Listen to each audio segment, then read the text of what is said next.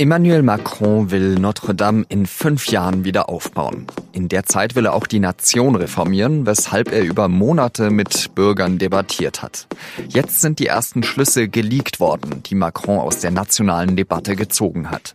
Wie Macron die Franzosen mit sich versöhnen möchte und wie der Wiederaufbau von Notre Dame ihn da in die Karten spielen könnte, darüber spreche ich gleich mit dem ehemaligen Paris-Korrespondenten Stefan Ulrich. Ich bin Jean-Marie Magro und Sie hören auf den Punkt. Le Grand Débat. So hat Emmanuel Macron seine Veranstaltungsreihe mit den Franzosen genannt. Über Monate ist er mit ihnen ins Gespräch gekommen und hat über ihre Probleme debattiert. Es war die Antwort des Präsidenten auf die Proteste der Gelbwestenbewegung. Die Ergebnisse will Macron eigentlich am Montagabend bei einer Fernsehansprache vorstellen. Aber dann kommt ihm ein Ereignis dazwischen, das ganz Frankreich trifft. Notre-Dame de Paris, das Wahrzeichen und der Mittelpunkt Frankreichs, brennt. Macron besucht den Einsatzort, spricht mit Feuerwehrleuten und Kirchenvertretern. Einen Tag später, am Dienstagabend, hält er dann doch seine Ansprache. Nur geht es dabei nicht um die Reformvorhaben, sondern einzig und allein um Notre Dame. Je vous le dis ce soir avec force. Nous sommes ce peuple de bâtisseurs. Wir sind das Volk der Erbauer. Wir müssen so viel wieder aufbauen. Also ja, wir bauen auch die Kathedrale Notre Dame wieder auf. Und noch viel schöner. Und ich möchte, dass das in fünf Jahren geschafft wird. Wir können das, sagt Macron. Nous le pouvons. Die Reformen, die er den Franzosen am Montagabend vorstellen wollte, sind mittlerweile trotzdem an die Öffentlichkeit gekommen. Mehreren Medien ist der Text zugespielt worden, worüber der Élysée-Palast, also das Präsidentenamt, natürlich nicht sehr erfreut ist. Macron plant wohl Steuersenkungen, Rentenerhöhungen und eine Reform des Wahlrechts. Keine einzige Schule und auch kein einziges Krankenhaus soll mehr geschlossen werden, verspricht der Präsident in dem geleakten Manuskript. Bei mir im Studio ist jetzt Stefan Ulrich, der Leiter des Meinungsressorts, der aber auch lange Zeit in Paris, ich glaube fünf Jahre lang, vier Jahre, vier genau Jahre lang ähm, äh, Korrespondent war. Ähm, Stefan, mich hat am meisten überrascht, dass Macron ausgerechnet seine eigene Schule, die ENA, abschaffen möchte. Ja, Jean-Marie, das hat mich auf dem ersten Blick auch sehr überrascht, weil Macron ja der Ruf vorausgeht, dass er geradezu der Prototyp des französischen Eliteprodukts ist, also des Schülers, der die besten Schulen besucht hat, der dann eben die ENA als Kaderschmiede der Staatselite erfolgreich durchlaufen hat. Wobei ich dann entdeckt habe beim Recherchieren, dass er offenbar in seiner Abschiedsrede an der ENA selbst damals schon ins Spiel gebracht hat, die ENA abzuschaffen. Also insofern ist er sich irgendwie doch äh, selbst treu geblieben. Und wir müssen mal schauen, ob er diese Ankündigung wahr macht, wie schnell er sie wahr macht und was anstelle der ENA dann kommt. Siehst du darin vor allem einen symbolischen Akt, weil die ENA ist ja eben vor allem das Symbol für die Elite in Frankreich? Ich sehe äh, in erster Linie äh, bei dieser Ankündigung tatsächlich einen symbolischen Akt. Äh, sehr viele Franzosen, vor allem diejenigen, die nicht in Paris leben, schauen mit Argwohn auf die relativ kleine Schicht in Paris, die die Geschicke des Landes mehr oder weniger aus einem geschlossenen Zirkel heraus steuert. Viele von dieser Pariser Machtgruppe, ich möchte jetzt nicht Clique sagen, das klingt so abwertend, aber Machtgruppe, kommt aus den Grand Écoles, also aus den Elite-Universitäten und die ENA ist sozusagen die Krone der Elite-Universitäten, also die Universität, die man fast schon durchlaufen haben muss, wenn man ein ganz hohes Staatsamt in Frankreich anstrebt und es dann auch bekommen will.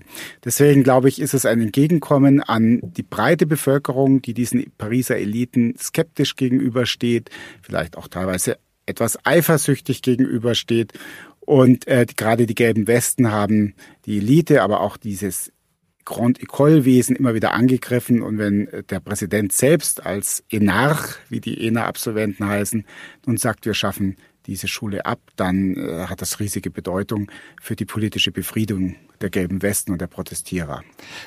Äh, könnte es vielleicht sein, dass dieser Brand von Notre Dame ihm da vielleicht auch in gewisser Weise ja, makaber gesagt, entgegenkommt, weil er jetzt eben ein Projekt hat, wo ganz Frankreich eben dahinter steht. Auf jeden Fall. Es ist ja nicht nur in Frankreich so, dass nach großen nationalen Schicksalsschlägen, wir denken etwa an 9-11 und die Twin Towers in New York, der Präsident oder der Regierungschef des jeweiligen Landes einen Rückhalt erfährt. Und äh, da tut sich Macron natürlich jetzt leichter nach äh, dem Brand von Notre Dame zu den Protestierern zu sagen, äh, jetzt ist die Stunde der nationalen Einheit und nicht die Stunde der Spaltung. Ich mache jetzt kurz nach diesem Brand euch Vorschläge, zum Beispiel die Abschaffung der ENA. Und im Gegenzug wird Macron sagen, in dieser schweren Stunde der äh, Not, der Brandkatastrophe müsst ihr jetzt darauf verzichten, noch radikalere Forderungen zu stellen.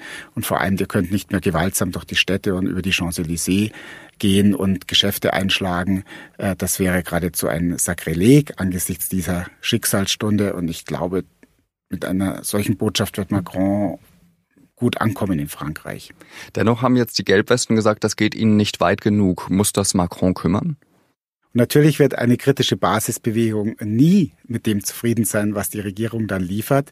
Macron ist in der schwierigen Situation, dass Frankreich hoch verschuldet ist, dass es in der jüngeren Vergangenheit meistens die von der EU vorgegebenen Neuverschuldungsregeln äh, gerissen hat. Macron hat es geschafft, diese wieder einzuhalten. Wenn er den gelben Westen jetzt noch mehr entgegenkommt, was natürlich populär wäre und ihm wieder mehr Zustimmung in der Mittelschicht, in der unteren Mittelschicht bringen würde, würde er aber die Staatsverschuldung noch weiter hochtreiben. Wir kennen alle die Probleme, die daraus folgen. Äh, die EU würde einschreiten, die Spannungen mit Deutschland würden sich verstärken. Also Macron ist irgendwo zwischen der Skilla äh, der hohen Staatsverschuldung und der Charybdis der Gelbwestenproteste. Und je nachdem, wie er sein Staatsschiff da durchsteuert, äh, wird er nach diesen fünf Jahren Erfolg haben und nochmal gewählt werden oder er wird scheitern und an diesen Klippen zerschellen als Präsident. Und meinst du, er segelt da gut durch oder wird es dann so laufen wie bei Odysseus, dass er dann äh, sogar von beiden Monstern heimgesucht wird? Ja, im Moment wird er von beiden Monstern heimgesucht und die Wellen beuteln ihn schwer.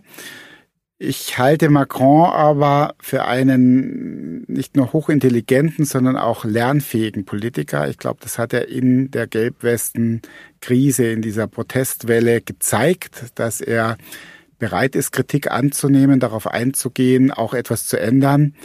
Und deswegen glaube ich, hat er bessere Chancen als seine Vorgänger Sarkozy und Hollande, äh, eine zweite Amtszeit von den Franzosen zugestanden zu bekommen. Besten Dank, Stefan Ulrich. Ich danke dir, Jean-Marie. Und jetzt noch drei Nachrichten. Die Bundesregierung will, dass schneller und konsequenter abgeschoben wird. Das Kabinett hat den Entwurf für das sogenannte geordnete Rückkehrgesetz von Horst Seehofer beschlossen. Der Innenminister will Asylbewerber, die mehrere Identitäten angeben, unter Druck setzen, zum Beispiel über Arbeitsverbote oder Bußgelder. Außerdem soll es leichter werden, Menschen, die ausreisen sollen, in Haft zu nehmen, damit diese dann nicht untertauchen können. Verkehrsminister Scheuer will Bahnfahrten billiger machen. Und das, indem er die Mehrwertsteuer senkt. Statt wie bisher 19 Prozent sollen nach Scheuers Plan in Zukunft nur noch 7 Prozent Mehrwertsteuer auf Ferntickets der Deutschen Bahn erhoben werden. Damit könnten Fernfahrer im Jahr um bis zu 400 Millionen Euro entlastet werden, erklärte Scheuer.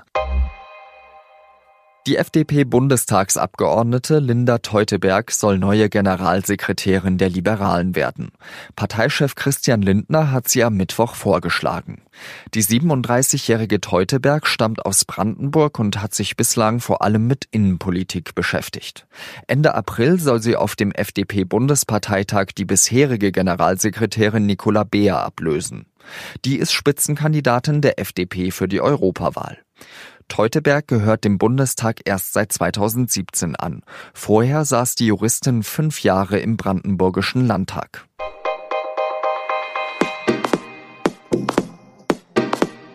Ein Tübinger Professor macht weltweit Schlagzeilen. Es soll ihm gelungen sein, die Gedanken von vollständig gelähmten Patienten zu entschlüsseln.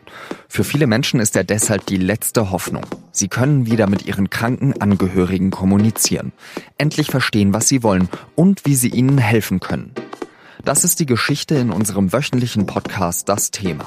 Vielen Dank fürs Zuhören und bis nächstes Mal. Adieu.